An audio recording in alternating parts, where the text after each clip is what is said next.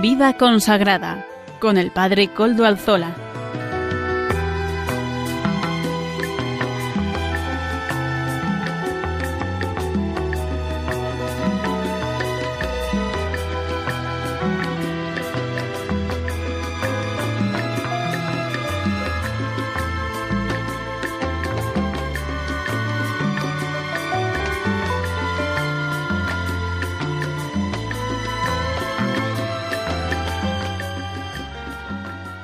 Buenas tardes, hermanos, amigos y oyentes. Hoy es jueves y son las cinco de la tarde, una hora menos en las Islas Canarias. Es por tanto la hora de vida consagrada en Radio María. Les saluda con sumo gusto Padre Coldo Alzola, Trinitario. Hoy emito de nuevo desde Algorta, como siempre, Vizcaya, desde su parroquia del Santísimo Redentor, la parroquia en la que todos son bien acogidos. Y como ya es conocido para los oyentes del programa, todos los días nos encomendamos al inicio del mismo al Beato Domingo Iturrate, nuestro patrono y protector. Saludo también a quienes nos están ayudando en el control en Madrid. Gracias. Gracias a su servicio podemos emitir hoy también. Hoy que es día 1 de octubre, primero de octubre de 2020. Eh, memoria de la estimada Santa Teresa del Niño Jesús, Santa Teresa de Lisieux doctora de la Iglesia, y una de esas santas que nos muestran en su pequeñez la dulzura del Todopoderoso. Permítanme leerles un texto suyo que hoy hemos leído en el oficio de lectura, hoy por la mañana. Decía la santa hablando de su vocación, dice, entonces, llena de una alegría desbordante, exclamé, Oh Jesús, amor mío, por fin he encontrado mi vocación. Mi vocación es el amor. Sí, he hallado mi propio lugar en la Iglesia, y este lugar es el que tú me has señalado, Dios mío. En el corazón de la Iglesia, que es mi madre, yo seré el amor, y de este modo lo seré todo, y mi deseo se verá colmado. Palabras profundas, las de Teresa de Jesús, las de Teresa del Niño Jesús, perdón, la Santa Teresita que decimos todos nosotros, ¿verdad? Así la hemos llamado. Esta santa pequeña en estatura y muy jovencita cuando le tocó partir de esta tierra al cielo, pero una de esas grandes luces que hay en la historia de la humanidad y en la historia de la Iglesia. Gracias, Santa Teresita. Gracias, de verdad. Paso a presentar hoy los contenidos del programa Comenzaremos con el editorial del programa. Vamos a traer las audiencias generales que vaya haciendo el Papa Francisco, como lo estamos haciendo en este último tiempo. Hoy reproduciremos la de ayer, día 30 de septiembre de 2020. En la sección de testimonio, hoy vamos a hablar de un aspecto fundamental en el camino cristiano, el discernimiento personal. Amaro Villanueva nos ofrecerá la sección Música para evangelizar. El padre Juan Jaramillo, párroco de Villasana de Mena, nos presentará sus gotas de espiritualidad y seguirá hablándonos de lo importante que es el seguimiento cristiano en este tiempo ya eh, que se abre a un nuevo a un nuevo a un nuevo a una nueva etapa del año, el otoño, ¿verdad? Ya empieza a hacer además fresco en algunas zonas de España, por lo menos en la mía. Aquí en el norte ya tenemos que ponernos chaqueta y hasta, y hasta chubasquero, porque empieza a llover. Finalmente, el padre David García, García Rico, nos ofrecerá el Evangelio del domingo, y ya saben, siempre nos pone en conexión con la liturgia del domingo que llega. Ustedes se pueden poner además en contacto con el programa por medio del correo electrónico del mismo. ¿Saben ustedes cuál es? Vida consagrada arroba radiomaria.es. Ustedes pueden escribirme a él y yo mismo les contestaré. Recuerdo que ya desde hace un tiempo nos pueden escuchar por medio de los podcasts de la web. Ya suben el nuestro, no lo olviden. Así que si ustedes quieren escuchar este programa en otro momento, lo pueden hacer por medio de la web de podcast de Radio María. O pueden recuperar algún programa que no han escuchado. Bueno, ya saben, el podcast es un buen, un buen elemento, un buen servicio que nos ofrece Radio María. Agradecemos eh, el trabajo que hacen para que nosotros podamos subir también nuestro podcast. Y le agradecemos a Amaro Villanueva, que es el que nos lo sube semanalmente. Muchísimas gracias. Pues sin más, vamos a escuchar al Papa Francisco, que ayer dirigió estas palabras, hablando también de la pandemia. Fíjense, en el momento en el que estamos también en nuestro país, es bueno recordar estas palabras del Papa Francisco. Queridos hermanos y hermanas, en las catequesis anteriores hemos reflexionado a la luz del Evangelio sobre cómo curar el mundo que sufre. Los caminos a seguir son la solidaridad y la subsidiariedad indispensables para promover la dignidad humana y el bien común. Como discípulos de Jesús, seguimos su ejemplo optando por los pobres, haciendo un uso adecuado de los bienes y cuidando nuestra casa común. Como vemos en el Evangelio, Jesús curó enfermos de todo tipo y cuando curaba los males físicos, sanaba también el espíritu con el perdón de los pecados, así como los dolores sociales, incluyendo a los marginados. También a nosotros Jesús nos concede los dones necesarios para amar y curar como Él lo hizo, acogiendo a todos sin distinción de raza, lengua o nación. En medio de la pandemia que nos, nos aflige, comprobamos cómo un pequeño virus continúa causando heridas profundas y desenmascarando nuestra fragilidad física, social y espiritual. También pone en evidencia la desigualdad que reina en el mundo, que ha hecho crecer en muchas personas la incertidumbre, la angustia y la falta de esperanza. En este contexto, con la mirada fija en Jesús, estamos llamados a construir la normalidad del reino de Dios, donde el pan llega a todos y sobra, y la organización social se basa en contribuir, compartir y distribuir.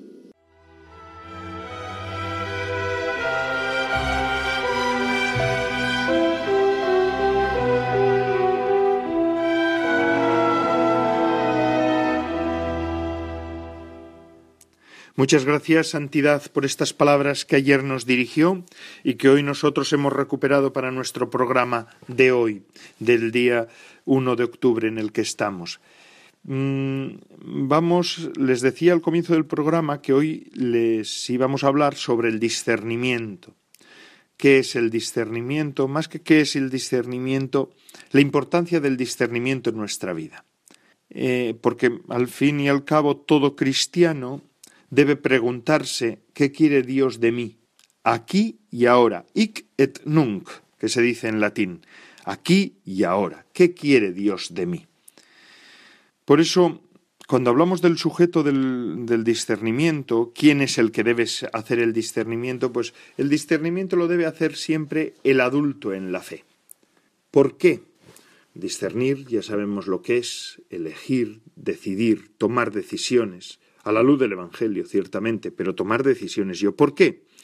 Porque todo adulto en la fe, o todo, toda persona, pero el adulto en la fe es consciente de esto, es un peregrino, que sabe a dónde va.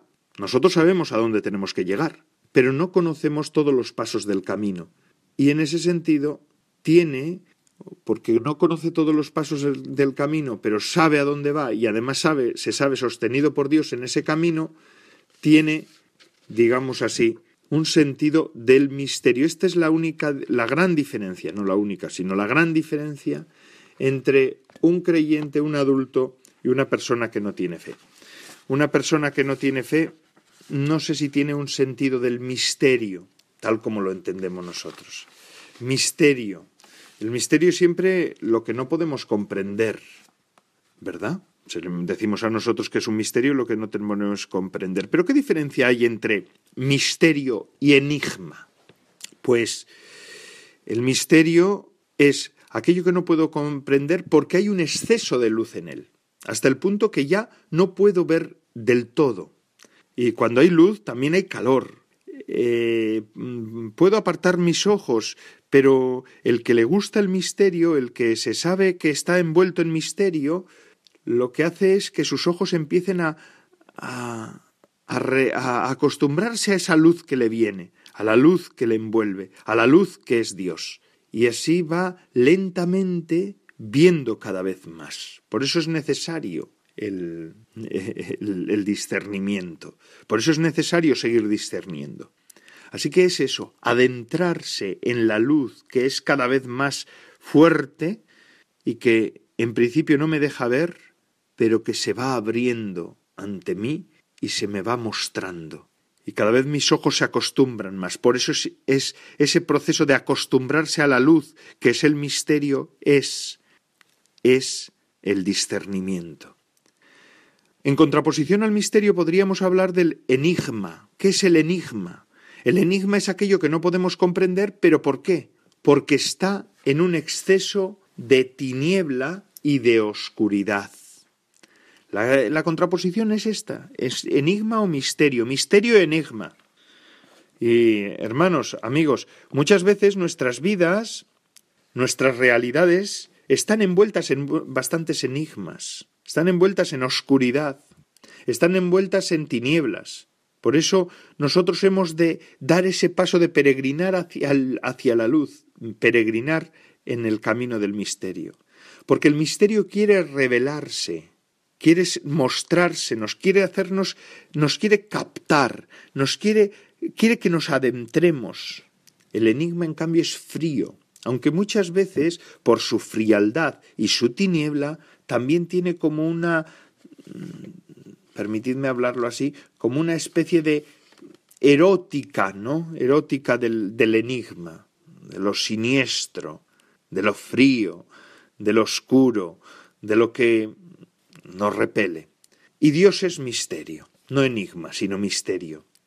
Y además es un misterio que se hace sensible, que se hace también presente en nuestras vidas como liberación. Fijaos en el Éxodo, en todos esos pasajes del Éxodo donde Dios oye el, clamor del pueblo que necesitaba liberación y se acerca a él para con luz poderlo encaminar y poderlo, eh, poderlo hacer caminar por, por un camino de luz. Y fijaos lo que supuso el éxodo para el pueblo de Israel. Tuvieron cuarenta años de adentrarse en el misterio, discerniendo lo que era bueno, aprendiendo lo que era bueno, lo que era de Dios.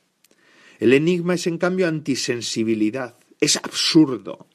No te da posibilidad de sanar las heridas pasadas, no te da posibilidad de poderte adentrar con un esfuerzo cada vez mayor. En el enigma estás si entras en el enigma, estás. Y claro, al ser tan frío, tan desconcertante, nos hace que perdamos de alguna manera la capacidad de podernos sanar, de podernos salvar en el enigma. En el enigma uno no se puede salvar. Del enigma se salva, pero no se puede salvar. En el misterio uno va salvándose. A veces nosotros también establecemos una relación enigmática con Dios, también, aunque Él es misterio, nosotros muchas veces tenemos esa relación enigmática. Y cuando nosotros, hermanos, una cosa es que pasa, cuando uno establece una relación enigmática con Dios, al final se convierte él mismo en enigmático, para mí mismo. Yo me convierto enigmático para mí mismo. Tengo miedo de mi pasado, tengo miedo por eso también de mi futuro, tengo vivo en este momento bastante amargado, amargado. Y este, esta relación enigmática también se convierte también para en la relación con los demás. Todos podemos ser enigmáticos, pero es terrible cuando un religioso, por ejemplo, es enigmático. Es un desastre en su comunidad, en su vida, en sus apostolados, en sus dimensiones, ¿verdad?, relacionales con los demás. Nosotros estamos llamados a ser personas del misterio, especialmente los religiosos. De hecho, la vida religiosa, pensad en la vida contemplativa, que única y exclusivamente se apartan del mundo para poder contemplar, para poder estar siempre referidas al misterio, ¿verdad? Y referidos al misterio. Pero todos los religiosos tenemos algo de eso. Nosotros somos Mm, somos en realidad noticia del absoluto, noticia del todopoderoso, noticia del misterio en medio de, este mundo. Por eso, cuando un religioso es enigmático, vive en ese aspecto del enigma, de la oscuridad y de la frialdad, es un desastre, es un desastre. Bueno, en este sentido, volvemos otra vez al, al punto de origen, hemos dicho que el ser humano es peregrino está caminando, está caminando hacia el misterio y está caminando envuelto por el misterio, como el pueblo de Israel en los cuarenta años del travesía en el desierto. Por eso el peregrino está siempre preguntando por qué y, por qué encuentra demasiada luz. Porque, porque en realidad encuentra siempre una luz que le desborda y que le envuelve, y por eso pregunta, y por eso sigue preguntando, y, necesita preguntar a cada paso qué debo hacer, cómo debo vivir, cómo debo responder, porque tiene tanta luz que necesita discernir. Se deja incidir por los otros y además afina siempre sus sentidos para captar eh, todavía más luz en los demás y en, los que, y en lo que le toca vivir. Esto es una de las cosas fundamentales para el peregrino en la fe, el hombre que sabe discernir. ¿Por qué nosotros discernimos? Porque sabemos que Dios se hace presente en nosotros en cada acontecimiento y en cada persona, y queremos verlo, y queremos saber en realidad que en estos acontecimientos que yo estoy viviendo, que me están tocando vivir, cómo Dios se me ha hecho presente a mí en este momento de la vida. Por eso es esto. Y además quiero ver más, cada vez más luz en los demás y en lo que me toca vivir. Quiero ver más luz, necesito ver más luz. Y por eso voy discerniendo, voy diciendo una y otra vez, Señor, ¿dónde me quieres? ¿Qué es lo que debo hacer con esta persona que se me ha acercado en este momento? ¿Qué es lo que debo hacer en este momento que me ha pasado esta enfermedad, que me ha pasado esta circunstancia que me ha tocado? ¿Qué es lo que tengo que hacer? Porque eh, discernir cuando uno está en un momento de sufrimiento, pues es más fácil, porque tienes que pensar, ¿verdad? Pero discernir cuando uno tiene un momento de éxito, por ejemplo, sin caer en la borrachera, es un poco más complicado, porque ahí sí que, en principio, el cuerpo no te pide discernir, ¿no? Ahí en el, cuerpo el cuerpo lo que te pide es otras cosas, no discernir. Te pide celebrar. y a veces eh, a veces el éxito, el éxito hasta en los religiosos y en los consagrados muchas veces nos lleva a enigmas, ¿verdad? Porque uno se siente como muy seguro de sí mismo. Y ahí todos tenemos y conocemos experiencias de religiosos consagrados que han tenido que pasar la borrachera del éxito y esto les ha, traído también secuelas en el momento, en el momento. Si se sanan no hay problema, pero si no se sanan, el éxito puede ser bastante peligroso. Por eso es importante discernir el discernimiento es lo que nos sana de la borrachera, por ejemplo, en el éxito.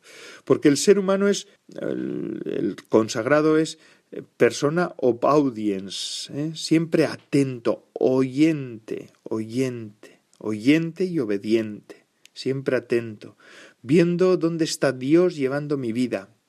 Esto es el, el adulto en la fe. Beer of Audience, cuando es un hombre, vamos, ¿verdad? Mm, adulto en la fe, porque siempre busca lo que Dios quiere.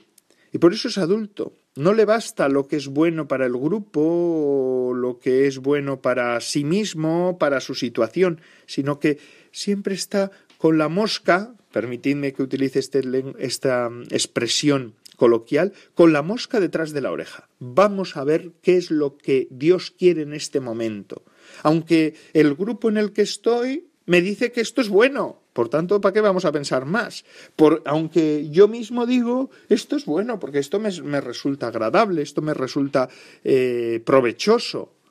Pero el, el, adulto en la fe, el adulto en la fe, y los religiosos y consagrados estamos llamados a ser adultos en la fe, todo ser humano, ¿eh? todo cristiano, pero de un modo particular los consagrados, pues hermanos, tiene que preguntarse siempre, y esto siempre es un riesgo. En todo grupo, un santo, Santa Teresita del Niño Jesús, por ejemplo, que hoy celebramos su memoria, y mm, todos los santos han sido un riesgo. Porque, porque esto es, porque, porque siempre suponen estar planteándose las cosas.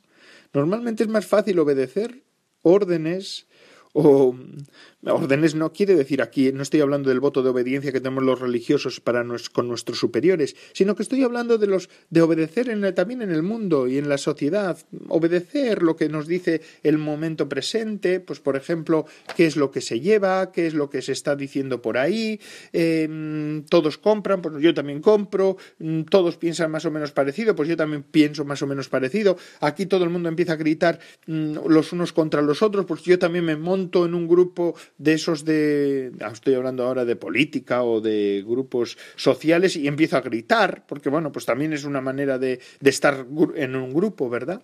En cambio, en cambio, el que discierne es un hombre de riesgo, es una mujer de riesgo, porque, mm, porque no obedece órdenes y pide discernir, discernir. Y si obedece órdenes es porque sabe que está en el camino bueno y entonces sabe que tiene que entender la obediencia, como lo entendemos nosotros, como disponibilidad. Tiene el discernimiento, siempre tiene esperanza, porque siempre que hay una persona así, un hombre así, una mujer así, hay un motivo de esperanza para la humanidad. ¿Por qué? Porque la persona que discierne ante Dios y en torno a Dios y con Dios, que discierne en esa luz, digamos así, es hombre y mujer de luz. Es un, el sujeto que discierne es en realidad eh, un hombre de luz, una mujer de luz, pero en realidad por utilizar otra terminología, otra terminología, perdón, vamos, pues, ¿qué es el, el hombre que discierne? Pues es el amante que busca al amado. Este es eh, todos los místicos han sido discernidores natos, hombres que han sabido discernir, porque han buscado al amado en medio de las circunstancias que le tocaba vivir, en medio de su vida. Y hermanos, a esto que nosotros decimos que lo han vivido los, los místicos, Estamos llamados nosotros porque queremos ser adultos en la fe. Al final un místico no deja de ser un adulto en la fe, pues hombre, con una experiencia singular, que su, eh, su experiencia además nos dice la Iglesia que es modelo para todos los demás, para nosotros, pero, pero no deja de ser un hombre en la fe, un gran hombre en la fe, el amante que busca el amado.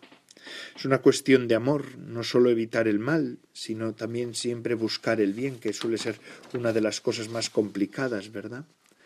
Es, en ese sentido, tenemos muchos ejemplos en la Biblia, en la, en la Sagrada Escritura, y tenemos muchos ejemplos en la, en la tradición de la Iglesia. Pero a mí se me viene ahora el ejemplo de María Magdalena. ¿Por qué busca a Cristo resucitado? Porque ama. Pero lo encuentra ¿por qué? Porque es amada. Esta es la síntesis feliz del discernimiento. Uno busca, uno discierne porque se siente amado, porque, perdón, unos, perdón, uno busca, uno, uno empieza a discernir porque ama, ama al Señor, ama a ese misterio que se le hace presente en su vida, ama a ese misterio que sabe que envuelve la vida, ama a ese, a ese misterio que es luz, luz inmarcesible, pero al final encuentra, encuentra, encuentra al Señor porque es amado por el Señor. El que discierne siempre encontrará al Señor, porque Dios nunca falla. Esto es algo importantísimo que hay que decirlo una y otra vez.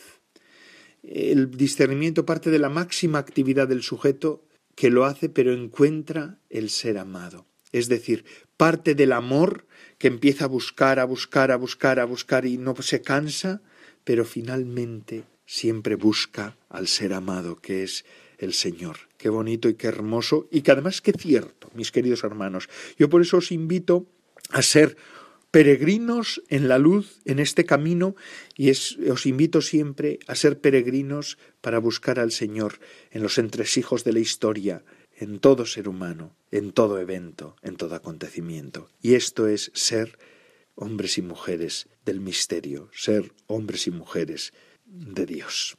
Así que adultos en la fe. Hermanos, este es una gotita también mía. Me voy a adelantar a Juan Jaramillo y mando esta gotita también sobre el discernimiento que me parecía tan interesante. Además, hoy que estábamos hablando de Santa Teresita del Niño Jesús, que era una mujer que verdaderamente discernió con su edad y con sus circunstancias, ¿eh? pero era una mujer de discernimiento. Sin más, vamos a continuar con nuestro programa. Ahora vamos a escuchar música para evangelizar de Amaro Villanueva. Adelante, don Amaro.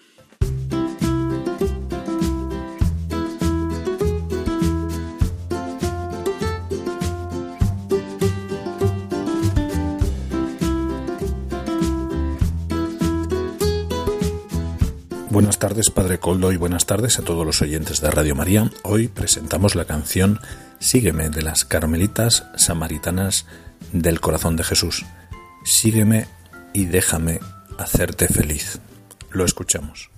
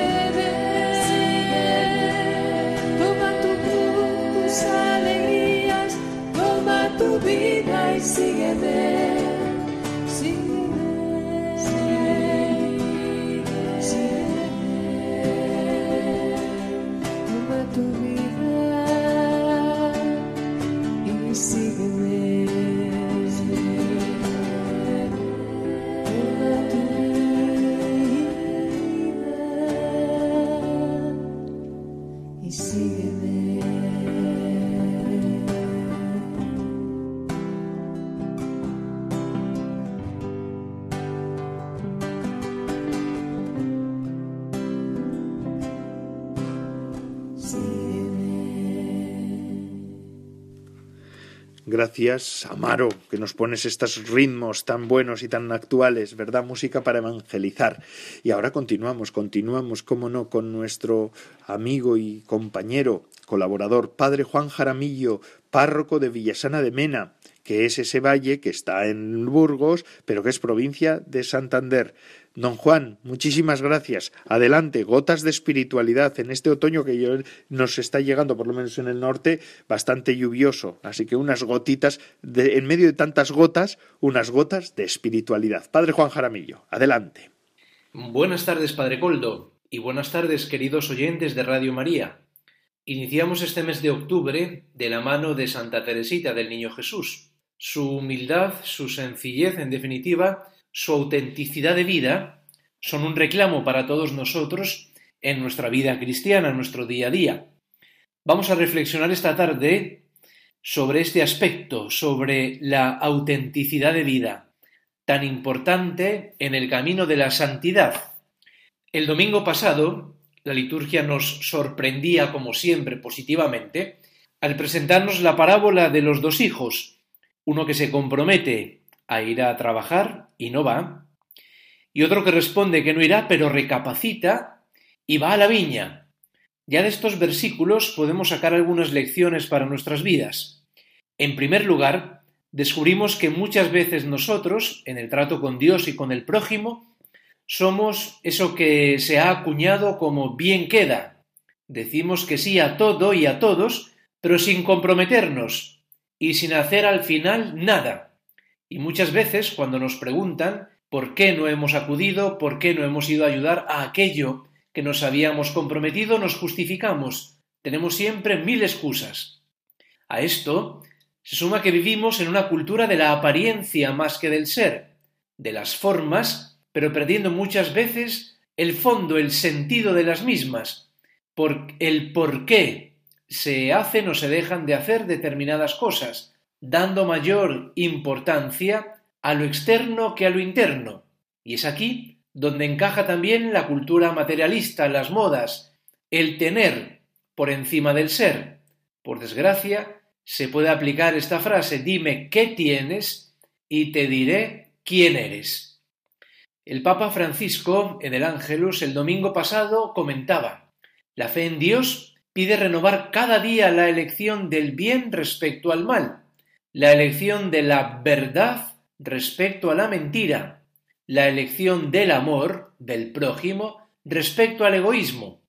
El Papa Francisco recuerda que quien se convierte a esta elección de amor, después de haber experimentado el pecado, encontrará los primeros lugares en el reino de los cielos, donde hay más alegría por un solo pecador que se convierte que por noventa y nueve justos. Hasta aquí la cita del Papa. Me llama mucho la atención la fiesta que celebran en Valencia, las fallas. Si miras al cielo, ves figuras preciosas, castillos, formas, colores, que duran segundos. Al poco tiempo, si vuelves a levantar la mirada, ¿qué es lo que ves? Nada. Y después, ¿qué es lo que queda? El olor a la pólvora, quemada y el polvillo que cae. Es decir, no hay nada, no tenían consistencia. Todo aquello que se veía en el cielo y que iluminaba la noche no era real, era todo apariencia. Ante esta cultura de la apariencia, el Evangelio nos presenta la cultura de la libertad, de la verdad, de la conversión, del arrepentimiento, de volver a intentarlo una y otra vez, pues Dios, Dios no quiere perfección, Dios quiere santidad, que es muy distinto. Dios quiere conversión, y la conversión empieza por el reconocimiento de lo que se es, con humildad. Soy lo que soy por la gracia de Dios, y lo que no soy no es por Dios que está ah, dándome su gracia a caudales, es por mi falta de respuesta y de generosidad. San Agustín decía, amor meus, pondus meum, mi amor es mi peso. Ahí está y ahí radica la diferencia entre una vida y otra. Quien tiene amor y vive por amor y vive en el amor, tiene ese pondus, ese peso del que habla San Agustín. Quien vive de la apariencia le falta ese peso, le falta amor, porque no ama a Dios, no ama al prójimo y tampoco se sabe amar a sí mismo.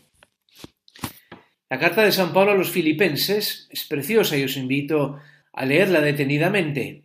Y comenta San Pablo, si queréis darme el consuelo de Cristo y aliviarme con vuestro amor, si nos une el mismo espíritu y tenéis entrañas compasivas, dadme esta gran alegría. Manteneos unánimes y concordes con un mismo amor y un mismo sentir. Es como vivía la primera comunidad cristiana. Y San Pablo continúa, no obréis por rivalidad ni por ostentación, por querer llamar la atención, por querer ser más que otros. Dice San Pablo, más bien dejaos guiar por la humildad y considerad siempre superiores a los demás. Y mirad cómo concluye San Pablo, no os encerréis en vuestros intereses, es decir, en vuestros egoísmos, en vuestros caprichos, sino más bien buscad el interés de los demás, es decir, vivamos para los demás. Tened entre vosotros los sentimientos propios de Cristo Jesús. ¿Y cuáles son los sentimientos propios de Cristo Jesús? La mansedumbre, la misericordia y la humildad. Aprended de mí, que soy manso y humilde de corazón. Pues bien, hasta aquí nuestra reflexión de este día. Mañana también es viernes primero. Ojalá que nos ayude a contemplar este sagrado corazón de Jesús, manso, humilde, misericordioso, que además se ha puesto como ejemplo para que nosotros le miremos y le imitamos. Gracias, Padre Coldo, y gracias a todos los queridos oyentes de Radio María. Les habló el Padre Juan Jaramillo, párroco del Valle de Mena, en la provincia de Burgos y diócesis de Santander. Dios les bendiga.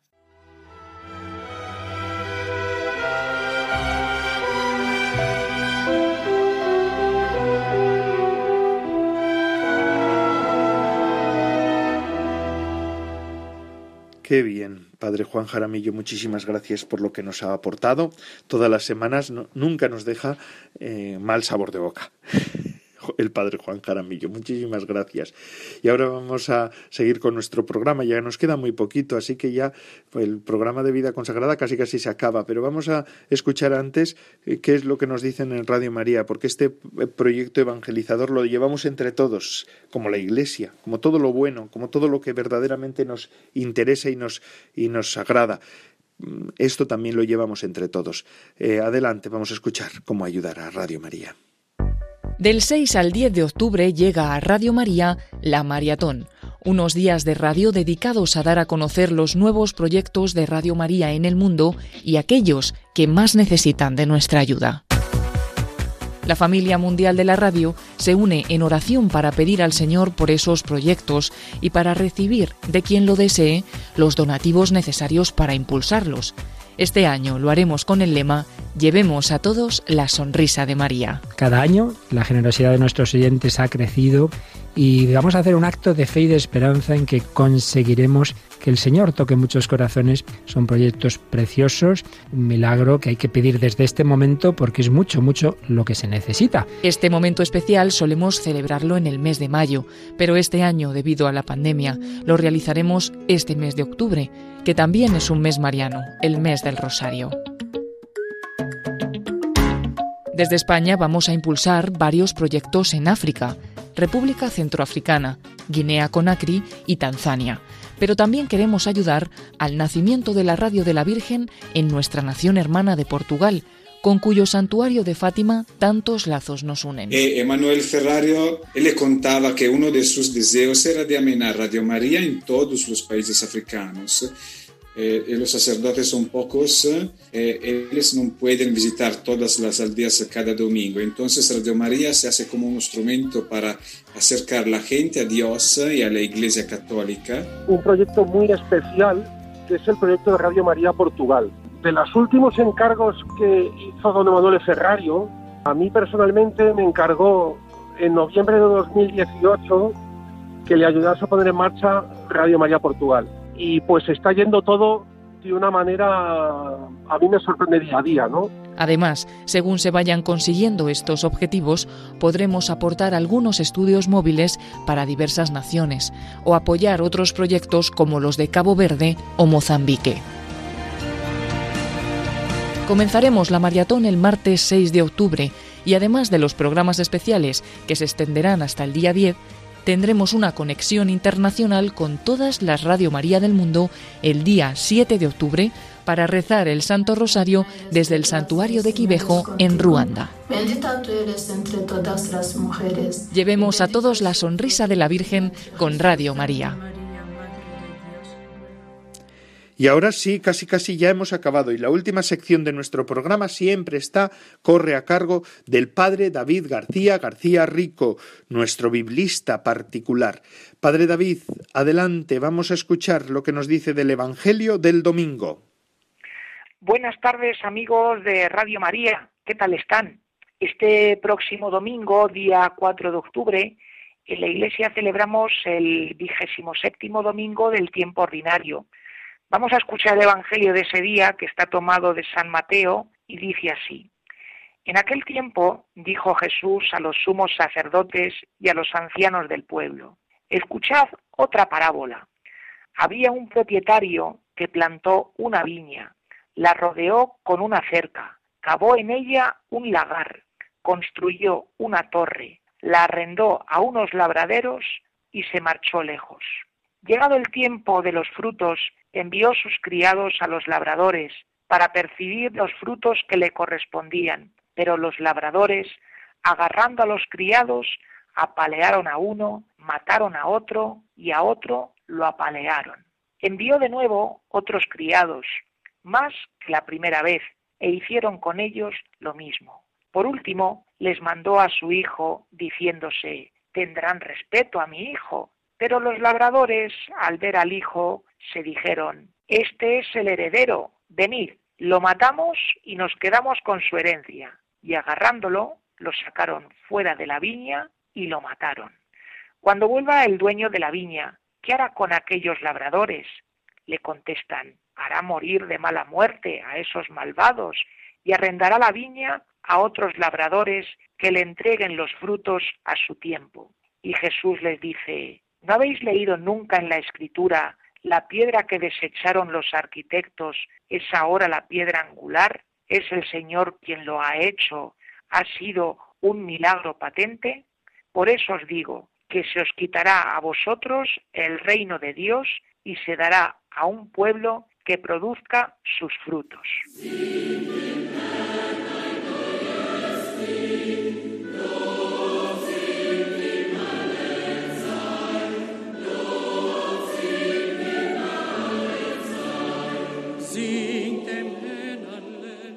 Amigos oyentes, un domingo más en el Evangelio vuelve a aparecer la imagen de la viña, este símbolo tan preciado en el pueblo de Israel, porque lo representaba a ellos.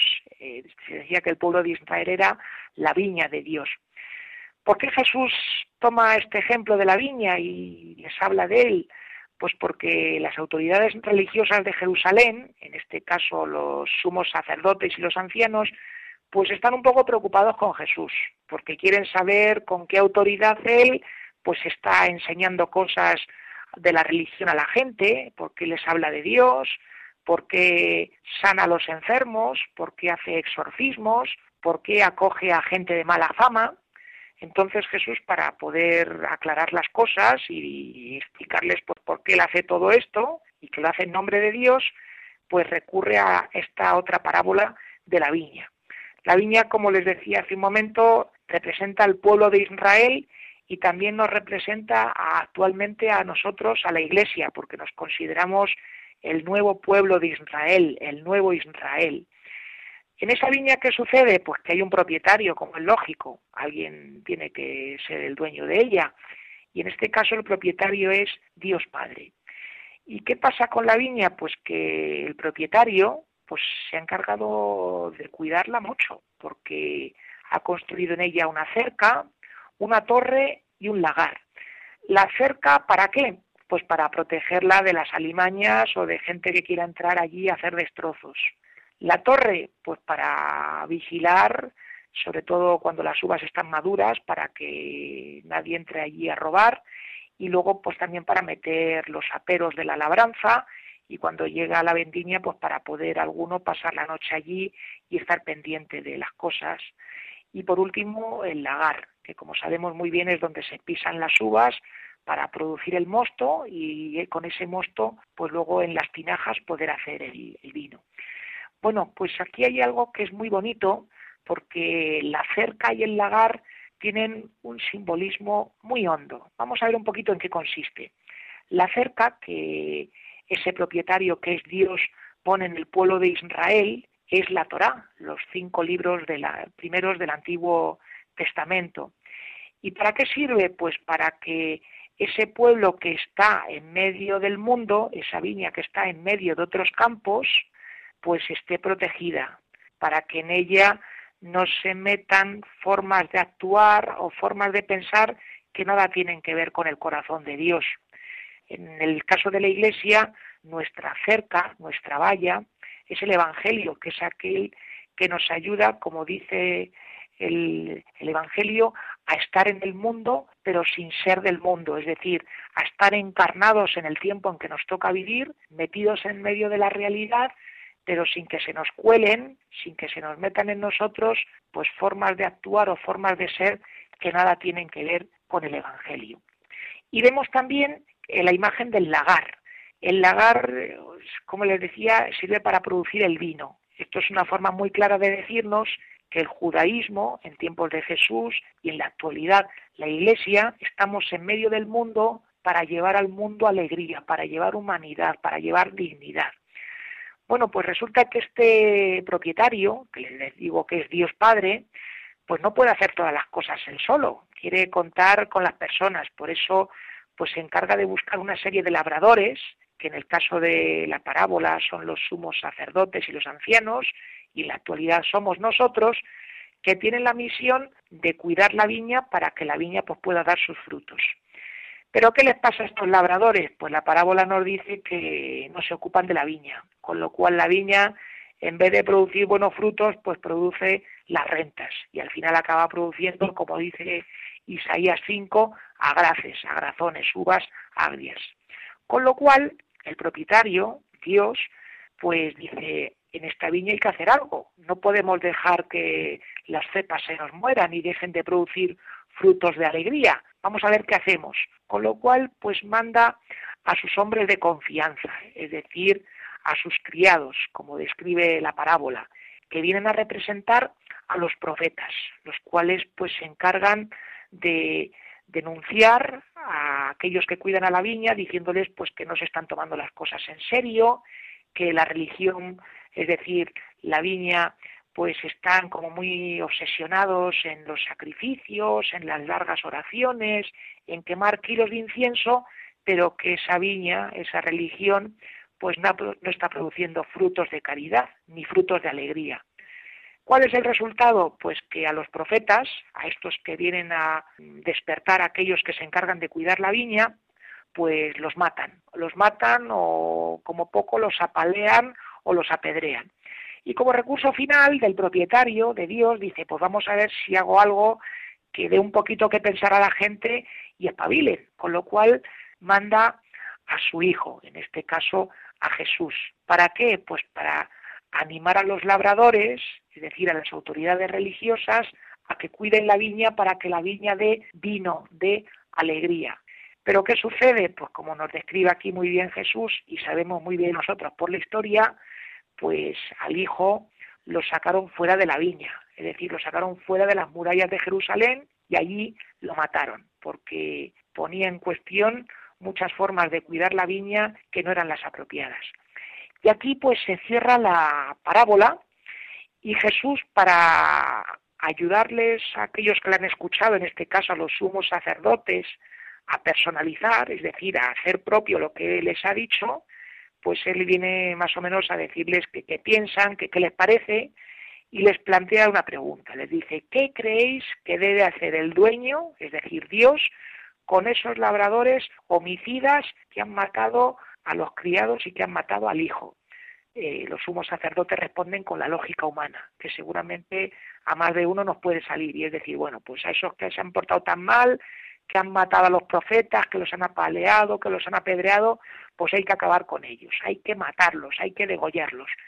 Pero Jesús aquí es donde se desmarca de esta forma tan mm, pasional de pensar, porque viene a decir que justamente de ese que han matado, en ese vuelve a repetirse lo mismo que ya nos decía el Salmo 18, la piedra que, que descartaron los arquitectos ahora se ha convertido en la piedra angular. Que dicho de otra manera, relacionando esta frase con la vida de Jesús y con nuestra parábola, ese hijo que ha sido como la piedra descartada y al cual han matado, al final, con su forma de ser, con su forma de amar, con su forma de morir y perdonar, Dios se ha servido de todo eso para justamente convertirlo en la piedra angular, convertirlo en el ejemplo perfecto en el que nos tenemos que fijar las personas para verdaderamente pasar por este mundo amando, siendo felices y haciendo que la viña que nos rodea pues produzca frutos, produzca uvas y produzca vino, es decir, para que en nuestro mundo haya alegría, haya humanidad y haya libertad.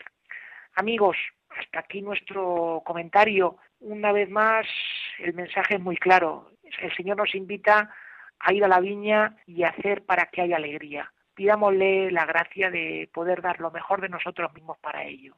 Que el Señor les bendiga y que tengan una feliz tarde.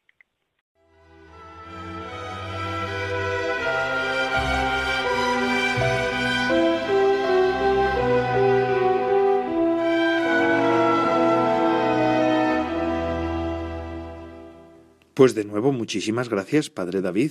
Agradecemos al Padre David García, García Rico, su aportación semanal.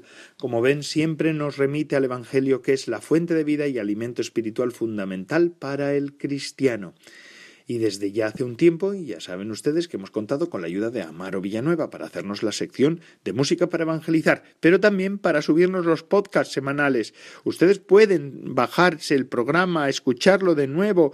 Si no lo han escuchado en algún momento, vayan ustedes a la página web de podcast de Radio María y allí pueden bajarse el programa, pueden escucharlo a cualquier momento, pueden estarlo escuchando en la tablet, en el teléfono, en, en el ordenador, donde deseen, porque todo eso es también tarea de Radio María, que lo que pretende no es tener oyentes en el momento, sino difundir lo máximo posible los contenidos que hemos dado en este programa y en todos los programas de Radio María. Además, ustedes se pueden poner en contacto con un servidor, Padre Coldo Alzola, que está a su servicio, por medio del mail, del correo electrónico del mismo, que es vida consagrada arroba radiomaria.es, todo, todo en minúscula. Ahí me pueden mandar sus aportaciones, sus ideas.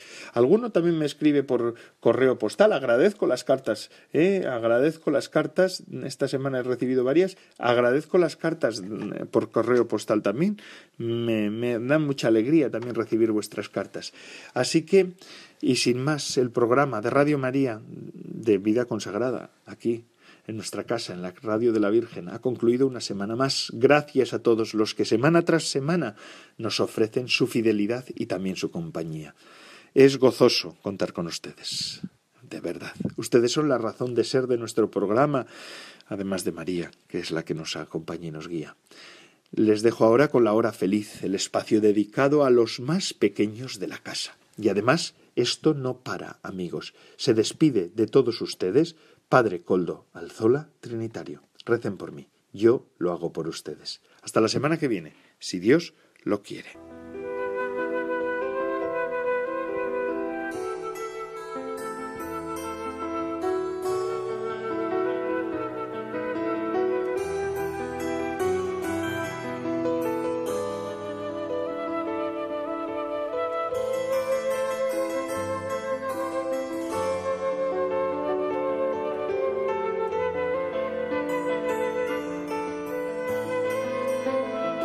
Consagrada con el Padre Coldo Alzola.